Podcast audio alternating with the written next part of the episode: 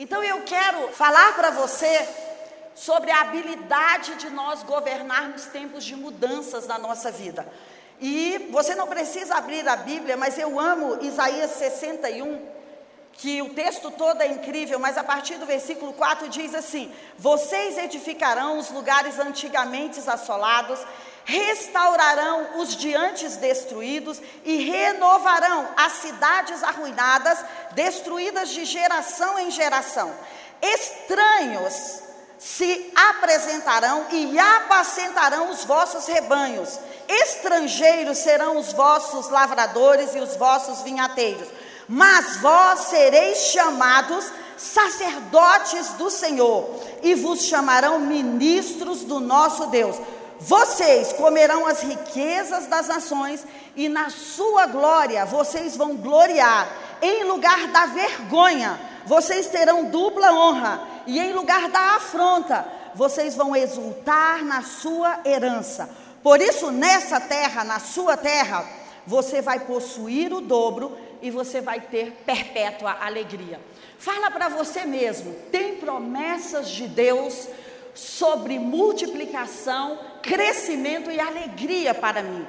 Nós precisamos nos convencer disso, porque muitas vezes nós acreditamos no futuro que a mídia ou que as pessoas ou até que a nossa família do passado plantou para nós. E nós talvez desconsideramos aquilo que há de mais especial na nossa vida, que é a aliança a quem nós estamos ligados.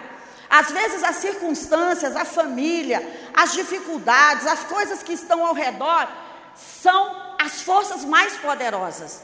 E isso não deve ser verdade da nossa vida como cristão. Se eu e você estamos ligados a Deus, o governo espiritual tem que ser o governo que vai fazer mais sentido sobre as nossas vidas. E eu já falei aqui diversas vezes que eu não acredito que esta é uma década que nós vamos conseguir atravessar ou vencer os nossos inimigos com as nossas estratégias terrenas, com os nossos planos terrenos.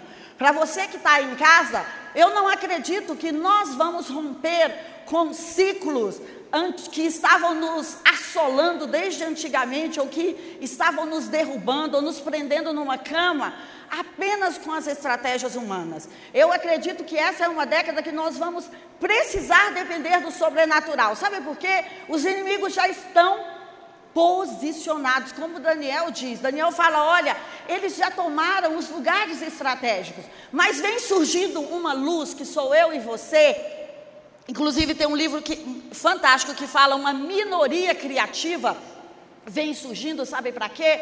Para tomar o governo das trevas. Por quê? É como nós estávamos declarando aqui. Deus escolheu a mim e a você para fazer a morada dele. Então, aquele que criou todas as coisas e as governa e as mantém em ordem até hoje, ele escolheu a minha vida e a sua vida para fazer morada. E muitas vezes nós batalhamos com o nosso espírito, com a nossa alma, com o nosso cérebro. E o cérebro muitas vezes é uma biblioteca de tudo que você já viveu. E ali estão tantas impressões, impressões de sentimentos, de emoções, tantas coisas registradas, que algumas nós superamos e outras não. E às vezes nós quando, especialmente, a mudança chega, o tempo diferente chega, nós pensamos: quando aconteceu mudança na nossa vida, qual foi a situação mais trágica que aconteceu? Qual foi a situação mais difícil? O que, que eu tive que fazer? Ah, eu tive medo, eu perdi. Lembra aquela época do Collor? Então lembra aquela época é, de, alguma, de alguma outra dificuldade na economia? Olha, eu me lembro, foi super difícil.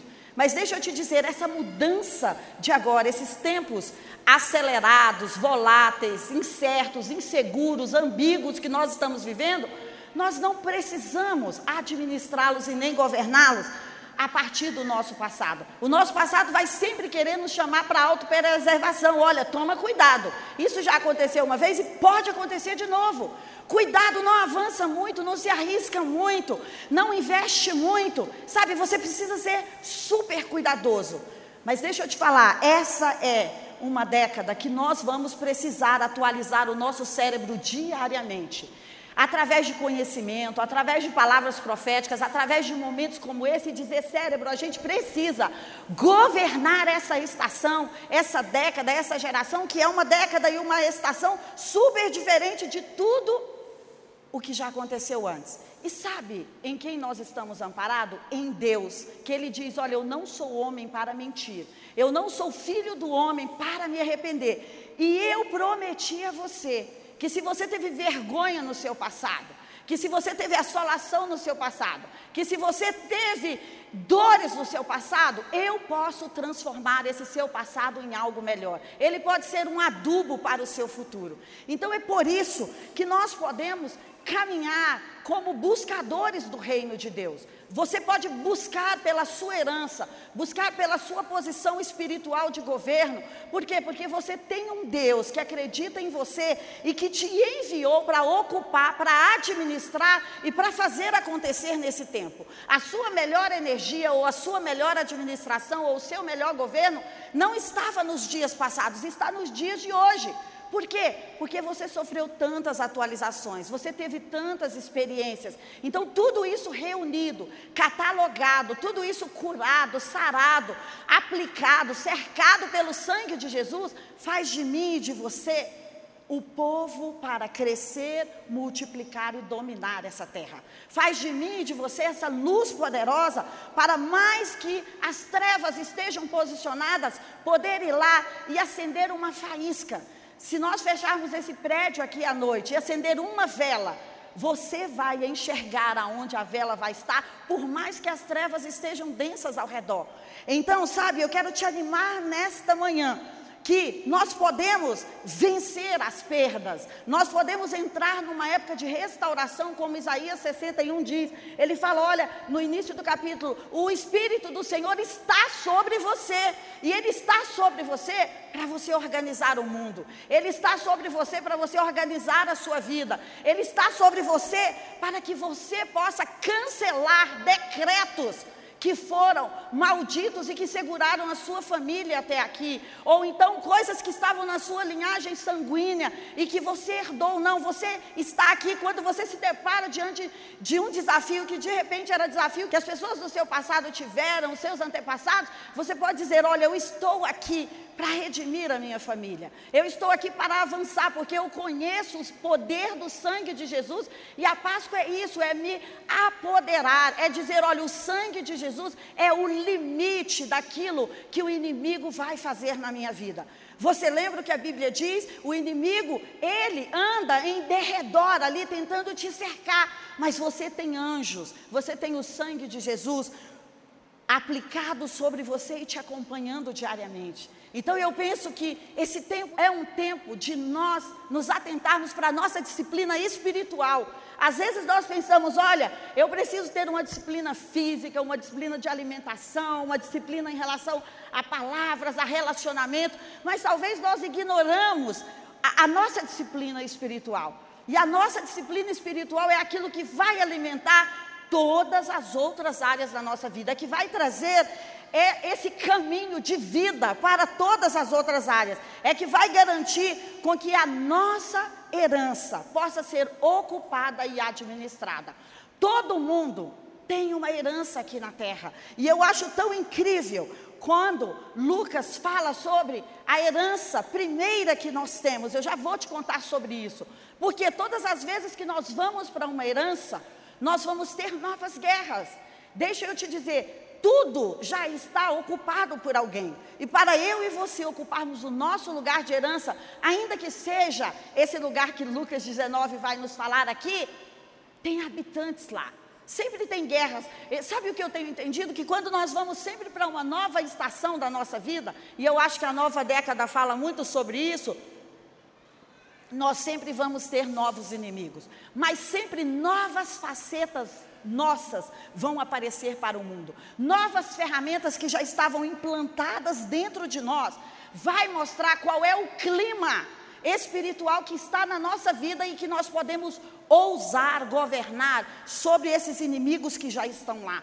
Então, Lucas 19 fala o seguinte: Lucas 21, aliás, Lucas 21, versículo 19: Jesus está falando em Lucas 21 sobre tempos difíceis. Ele está falando: olha, esses tempos que estão vindo são tempos difíceis, são tempos que nações vão se levantar contra as nações, guerras. E ele fala: só que a maior guerra que você vai ter vai ser a guerra da perseverança em relação à sua alma. Essa vai ser a primeira e a grande guerra que você tem. E a palavra perseverança nesse contexto diz o seguinte: que é a característica de uma pessoa que não vai se desviar do propósito. É a lealdade em relação à sua fé, é a piedade mesmo diante de maiores provações e sofrimentos de aguentar pacientemente e firmemente. Perseverar ainda é esperar por alguém ou por algo lealmente é uma constância, é um temperamento que não sucumbe facilmente sobre o sofrimento. É autodomínio que não vai retaliar apressadamente o erro. Perseverança se opõe à corvadia, se opõe ao desânimo, se opõe à ira e se opõe à vingança. Então, esse traço tem que estar sobre nós nesse tempo. Porque esse tempo, como o JB fala, não são para aqueles que vão se derreter diante dos desafios, mas são para aqueles que vão dizer: Eu fui preparada toda a minha vida para encarar esses desafios dessa década agora. E sabe, alma vai falar da sua força vital. Quando nós tiramos a nossa vontade ou a nossa força de alguma coisa, aquilo morre. Então, quando você fala, ah, meu coração já não está nessa empresa, meu coração não está nesse casamento, meu coração não está nesse relacionamento, meu coração não está nesse projeto, você está tirando a força vital, porque a alma é essa força vital de vida, é aquilo que anima o corpo ou aquilo que anima qualquer projeto, é aquilo que dá vida, é o coração, é a vontade, é a motivação, são as inclinações, são as paixões. Você lembra, é tão incrível como o Provérbios diz: do coração vai fluir as fontes de vida. E Jesus vai dizer em Mateus: Mas do coração também flui os maus desígnios. Aquilo que contamina o homem, aquilo que destrói a humanidade, está vindo do coração do homem. Então pensa: a alma, o coração, é um lugar que eu e você precisamos governar. E eu acho que antes, eu acho, não, eu tenho certeza, que antes de qualquer lugar que nós pensamos em governar, esse é o primeiro lugar a governar. Sabe, as inclinações, as paixões, as vontades, as afeições, os sentimentos, a sua força moral. Quando nós temos uma alma inteira, a nossa vida é inteira. Por quê? Como imaginas em sua alma, assim será a sua prosperidade, assim será a sua vida. Então, muitas vezes a nossa vida está quebrada do lado de fora, porque falta esse governo dentro de nós, porque nós mesmos nos ausentamos, ou nós deixamos outros governar a nossa vida, ou nós seguimos sempre a sugestão dos outros, ou não nos ligamos a essa atmosfera espiritual que eu falei para você aqui do início, não nos ligamos ao Espírito do Senhor, que é aquele que pode renovar e restaurar todas as coisas, e às vezes nós terceirizamos. Ah, o que o marido achar está ótimo, o que a mãe achar está ótimo, o que o pai achar está ótimo, afinal de contas eles são autoridades sobre a minha vida. Nós sempre devemos honrar as autoridades, mas você é a maior autoridade sobre a sua vida. Você é a pessoa que mais conhece sobre você juntamente com Deus. Então, quando você vai para conhecer as suas motivações em relação a um projeto, talvez você pense, poxa, esse projeto não está indo para frente, por que, que eu estou batalhando tanto e não consigo realizar? Será que não tem a ver com a motivação? Ou será que não tem a ver com a pouca força de vontade? Ou será que não tem a ver com aquilo que pode ser perigoso para você amanhã ali na frente? Então, eu penso que todo chamado de Deus vai pedir mais do nosso governo interno. Vai pedir mais do governo da nossa alma. Vai dizer para nós: existe uma outra faceta que você precisa conhecer. Eu amo o Salmo 2, quando ele vai falar lá sobre as nações. E eu gosto de autores que, fazem uma, que falam o seguinte: será que ele faz uma dobradinha entre nações e filhos, depois você pode conferir.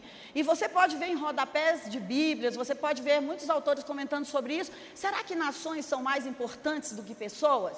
Mas sabe o que ele diz no Salmo 2? Olha, as guerras vão estourar, as nações estão aí, as nações vão se levantar, mas deixa eu te dizer uma coisa: beije os seus filhos, para que eles não se irem. Tenham relacionamentos fortes, envolva a sua alma na sua família, cuida da sua família. E é muito incrível, sabe porque quando a Chara nasceu, eu tive uma experiência de vida. A sua vida nunca mais é a mesma, viu? Você que está grávida, ou você que está acompanhando a sua esposa grávida, né? Você que está participando dessa gravidez junto, sua vida nunca mais vai ser a mesma. Outras facetas de mãe e pai vão se abrir ali. Quando então eu tive a Cálice, mais facetas ainda se abriram ali. Ela veio com uma natureza né, totalmente. Eu sei qual é a minha missão, mãe, dá licença que eu estou passando. A professora Bárbara fala: disse, não precisa ensinar a Cálice qual é a missão dela, ela já sabe o que ela veio fazer do mundo.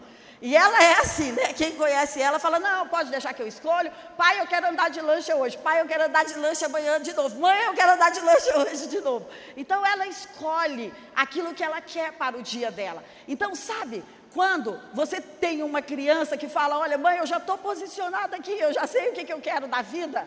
Isso é incrível. Isso, os filhos sempre vão melhorar os pais. Óbvio, se os pais olharem para os filhos, se os pais tiverem essa atenção sobre os filhos. Então, a Bíblia vai dizer que é tão importante você cuidar desse governador que é você, como você cuidar do governo de uma cidade.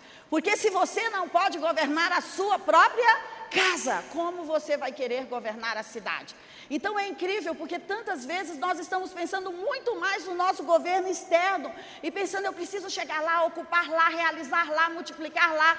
Mas olha, o dia que a nossa alma é inteira, o dia que nós organizamos, tudo isso que nós falamos sobre o coração aqui, nós vamos ter mentalidades melhores e experiências melhores para cuidar e para proteger aquilo que Deus está deixando diante de nós. Então a nossa alma, ela é uma herança. E muitas vezes ladrões, assaltantes, intrusos, o diabo veio para matar, roubar e destruir.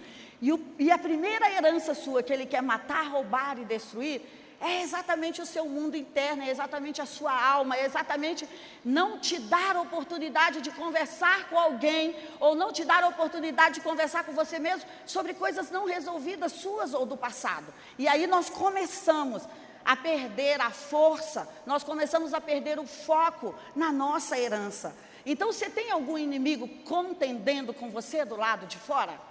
Tem algum inimigo que está mandando sinais ou cartas, ou que está fazendo pressão, como o texto que, que o querido estava falando aqui durante o profético? Tem algum egípcio te perseguindo ainda? Eu acredito que todo mundo tem, é muito difícil alguém não ter, porque essas novas estações, elas vão sempre já ter inimigos lá posicionados. Mas sabe, quando nós estamos nesse tempo de mudança rumo a essas novas estações, nós vamos ter uma nova unção. O Espírito do Senhor está sobre nós de uma forma diferente para governar esse tempo. Ele vai comunicar a nós novas estratégias, ele vai anunciar como nós vamos poder fazer essas mudanças. Ele vai dizer: olha, você vai por aqui ou você vai por aqui. Isaías 60 também é super incrível, que diz assim: dispõe-te e resplandece. Sabe, se você se dispor, você vai resplandecer, porque a tua luz já está sobre ti, e a glória do Senhor já nasceu sobre ti. E as trevas que podem estar cobrindo todo o seu redor, a glória que está sobre você vai dissipá-las.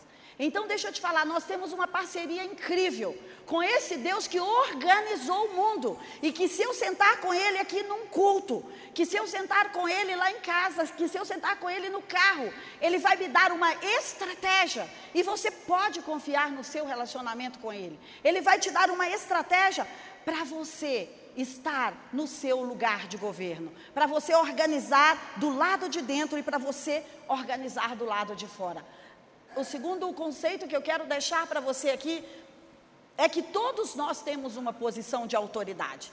Você sempre vai ter, a partir da, dos seus dons, do seu talento, da sua experiência, do seu clima espiritual, das suas heranças familiares, você sempre vai ter uma posição de governo espiritual. Você sempre tem um território além da sua alma. Você sempre tem algo que você veio ao mundo para organizar. Vamos pensar, abril é esse mês da Páscoa e é esse mês que Deus tira o povo do Egito. Vamos só recapitular uma coisa aqui. E é tão incrível quando Moisés está ali pedindo para Faraó liberar, até a nona praga, Faraó, Moisés tem que ir e falar: Faraó, por favor, deixa o povo ir. Eu penso que nós estamos, como Paganella disse aqui, até sexta-feira. Eu estou com essa expectativa. E expectativa é aquilo que muitas vezes vai gerar a nossa realidade. E eu estou com essa expectativa, com essa fé, de que agora, em abril para maio, nós podemos viver exatamente isso aqui. Porque até ali, a nona praga, Moisés estava dizendo: por favor, deixe o povo ir. Sabe o que acontece na décima praga? Faraó fala: por favor, vão embora. Então eu acredito que os meus inimigos e os seus inimigos, eles vão ser atordoados neste final de abril. Eles vão, a paz deles e a força deles vão sair. E eles vão falar: por favor, me tira desse processo. Por favor, eu não quero participar mais dessa briga. Por favor, vão embora. Por favor, eu quero me livrar da sua presença. Lembra do Salmo 18? Eles vão correr e vão se esconder nas suas fortificações, eles não vão ter para quem pedir socorro. E eu acredito que juntos, juntos, porque nós estamos profetizando isso abril inteiro, fazendo ceia, juntos nós estamos fazendo essa, essa força, juntos, para fazer essa passagem de que o inimigo vai chegar para você essa semana, esse início de mês, e vai dizer: olha por favor, estou fora dessa briga, me rendo, não dou conta, você venceu. Que persistência é essa? Lembra do que Jesus falou lá em Lucas 21? Você precisa perseverar. E ele vai falar: como assim? Eu nunca vi tanto amor, nunca vi tanta longanimidade, eu nunca vi tanta paciência, eu nunca vi tanta esperança, eu nunca vi tanta fé. Isso está me perturbando. Eu estou tendo sonhos que eu não consigo dormir. Então você está liberado, você vai. Foi isso que Faraó fez. Então ele ficou atordoado e disse: Por favor, eu quero que vocês vão embora. E eu acredito que nós vamos ter palavras assim sobre cativeiros, nós vamos ter palavras assim sobre eventos que estavam nos prendendo há muito tempo. As pessoas vão dizer, os inimigos, as pessoas vão dizer: Eu estou cansado de batalhar. Por quê? Porque Deus tem uma terra, Deus tem um lugar para nós. Só que geralmente antes de chegarmos nessa terra, nós saímos de um lugar que estávamos presos e a gente não cai na terra de repente. De, sempre tem um caminho entre a terra. E geralmente esse caminho é um caminho um pouquinho mais árduo, mais difícil. É um caminho que, quando você está em ciclos viciosos, ou quando você está aprisionado, ou quando você tem ali julgo sobre você, você não tem tanta autonomia sobre você. Mas quando Deus te dá autonomia, você vai precisar gerenciar a sua vida. E quando você precisa gerenciar a sua vida, a autorresponsabilidade, quando você precisa ser responsável por cada coisa na sua vida, isso vai depender da fé. Então, por isso que eu disse para você no início, eu creio que esta é uma década que nós não vamos avançar muito se nós não estivermos embebidos na fé, protegidos pelo sangue de Jesus. Sabe? Por quê? Faraó liberou, mas quando o povo estava saindo ali, o que, que ele faz? Ele fala: Olha, será que eu mudei de ideia? Eu vou perseguir esse povo? Será que eu posso fazer alguma coisa? Então, o que faz com que nós ainda olhemos para trás e valorizemos a perseguição, ou os uivos, ou as gritarias, ou as ameaças? Que talvez você está nisso, você fala: Não, o processo já foi mas estão me ameaçando levantar de novo o processo. Não, eu já resolvi esse conflito, mas a culpa, a vergonha, estão aqui me aprisionando. Não, está tudo resolvido, mas eu não paro de ter pesadelo sobre isso. Poxa, eu já resolvi, eu já paguei essa conta, mas as pessoas continuam liberando palavras sobre mim, ou os olhares sobre mim. Então, sabe o que nós precisamos entender logo que nós somos libertos? Que nós precisamos ter a mentalidade de pessoas libertas.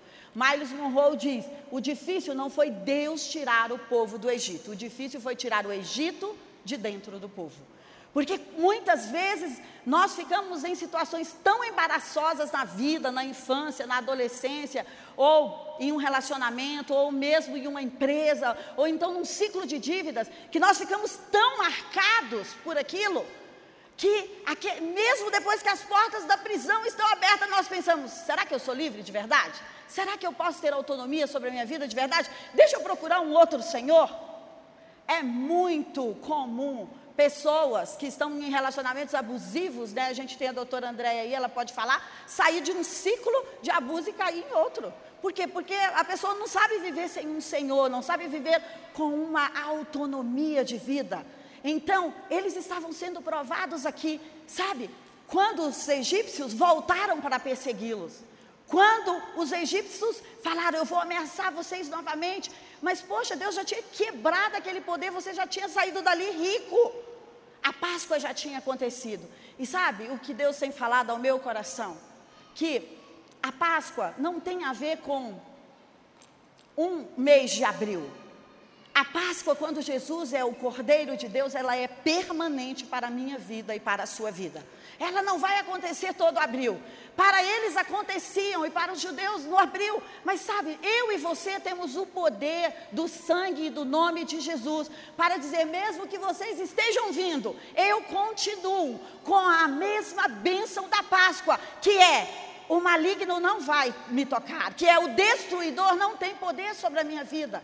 Então eu penso que Deus está nos desafiando para isso, para ter uma Páscoa permanente, para ter uma vida de Páscoa, uma vida onde nós somos posicionados, onde nós tomamos posse dessa remissão, onde nós tomamos posse daquilo que Ele já fez para nós e que nós não ficamos com a mentalidade do passado, porque tirar o Egito de dentro de mim, de você, é exatamente tirar o passado. Eles reclamavam, eles falavam: ah, mas eu queria cebolas, eu queria as carnes, eu preferiria morrer lá. Quando a dificuldade vier, depois que Deus tirou você das situações difíceis, não tenha saudades do passado. Ele tem uma terra melhor para nós. E se você saiu daquela situação, você sairá da próxima situação. E o que, que acontece? Eles estão ali, os egípcios estão vindo, e quem está na frente? O mar vermelho. De repente você saiu de uma situação, você fala, respirei uma semana, uau, mas tem um mar na minha frente e agora os egípcios estão atrás de mim. Sabe o que eu tenho entendido? Que nós vamos perseverar com as nossas motivações, com o nosso coração, com o nosso governo interno, com a nossa vontade. Deus vai quebrar as cadeias. Mas tem uma hora que eu e você precisamos andar por conta própria. E quando você anda por conta própria, você precisa depender dele. Deus estava dizendo: Eu tirei vocês do Egito para que vocês dependam de mim, de Deus, para que vocês busquem estratégia em mim. Então, Moisés, fala para o povo parar de chorar. Eu já fiz um grande evento. Então, qual é o outro grande evento que eu não posso fazer? Fala para o povo parar de chorar. Fala para o povo parar de pensar que vão ser engolidos pelos egípcios. Sabe por quê? Uma Páscoa permanente já aconteceu para vocês e eu já tirei vocês dessa morte espiritual. Às vezes existem pessoas que vencem ciclos de pecado, de depressão e fica, ai, mas eu tenho receio de voltar, eu tenho receio de voltar. Olha, todo mês que chove, ou então quando acontece trovão, ou então no Natal, ou então quando acontece isso, eu sempre lembro dos egípcios. Mas hoje Deus tem uma profecia para a minha vida e para a sua vida. Hoje Deus tem um decreto para a minha vida e para a sua vida. Ele tirou você de lugares que aprisionavam ou machucavam você, ou de situações, ou de empresas, ou de situações de dívidas, ou de situações de miséria ou de escassez, mas não é para você viver sozinho. É para você operar sobre o governo sobrenatural dele. E Êxodo 15, Êxodo 13, 14 e 15. Tem várias profecias para a sua vida que você pode olhar para elas depois. Mas vai dizer o seguinte: Moisés, fala para esse povo que os egípcios que estão perseguindo eles, que são as vozes do passado, os condicionamentos, as limitações, as cordas que os prendiam no passado, que eu já quebrei, elas são problema meu a partir de hoje. Elas não terão força e nem voz. Mas eles precisam fazer uma coisa. Olha só, não é só Deus que vai fazer nessa etapa de chegarmos na terra. Eles precisam fazer uma coisa: eles precisam avançar. Eles precisam não parar.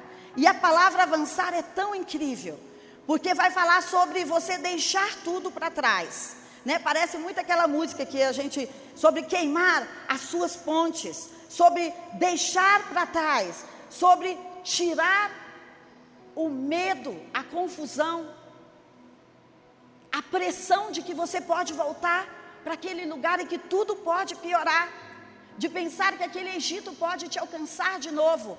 Avançar tem a ver com eu vou acreditar que eu estou sobre um novo governo, sobre o governo divino. Atravessar tem a ver com eu vou viver novos ciclos para a minha vida, mesmo que as situações se pareçam muito, mas eu vou cruzar o mar, eu vou partir, eu vou por um novo caminho, eu vou remover coisas da minha vida, eu vou ir para frente, eu vou me mover bruscamente, porque naqueles capítulos Deus diz para Moisés: Moisés, você vai pegar o bordão que você tem, você vai tocar aí no mar e eles vão passar a pés enxutos.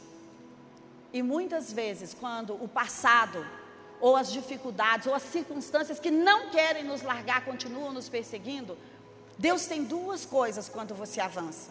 Ele quer mostrar para você que você pode depender dele, que ele tem um pacto com você e que você vai chegar no seu destino, em qualquer lugar.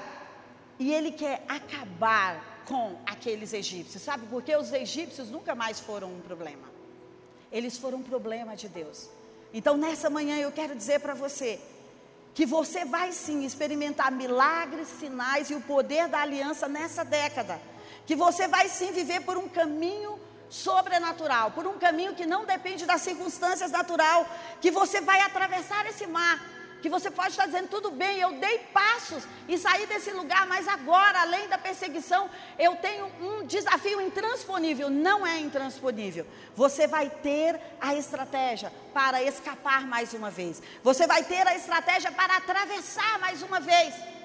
E ao invés do cântico de Moisés, que você vai ver lá no capítulo, acho que 16 ou 17, vai ser o canto do João, o canto do Pedro, o canto da Maria, vai ser o canto da Fabíola, vai ser o, campo, o canto da Dani, o canto da Dirce, vai ser o canto do Tiago. Você vai cantar uma canção dizendo por que eu atravessei, por que eu avancei, porque eu tive coragem. Você sabe por que nessa hora eu e você precisamos estar além de governando as nossas emoções em relação ao medo, em relação ao passado, em relação ao fracasso, nós temos que estar nutridos por uma fé. Então eu e você precisamos procurar por todo ano lugares onde vão nutrir a nossa fé. Sabe, se você puder fazer isso diariamente, faça, porque é isso que vai garantir o nosso próximo passo. É isso que vai garantir a nossa próxima guerra vitoriosa. É isso que vai garantir que nós governemos a porção para onde Deus tem nos enviado. Eu queria que você fechasse os seus olhos e você pensasse comigo: onde Deus tem me enviado ou me dito para ir? E que eu tenho olhado para Ele e falado, Pai, eu estou super grata, porque o Senhor me liberou de tantas confusões passadas.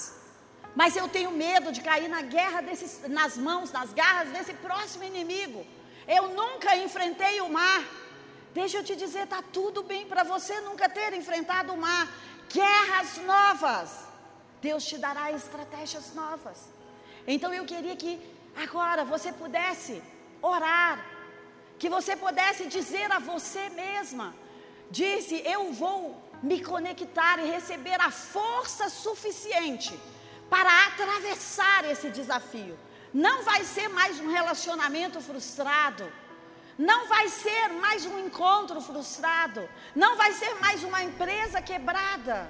Não, porque além de ter aprendido, eu estou governando sobre essas emoções negativas na minha vida. Eu não vou deixar o passado profetizar o meu futuro, mas eu vou tomar as rédeas do meu presente agora. E eu vou dizer o que estará no meu futuro e quem vai estar no meu futuro. Eu vou depender de Deus para isso. Eu não vou depender das circunstâncias.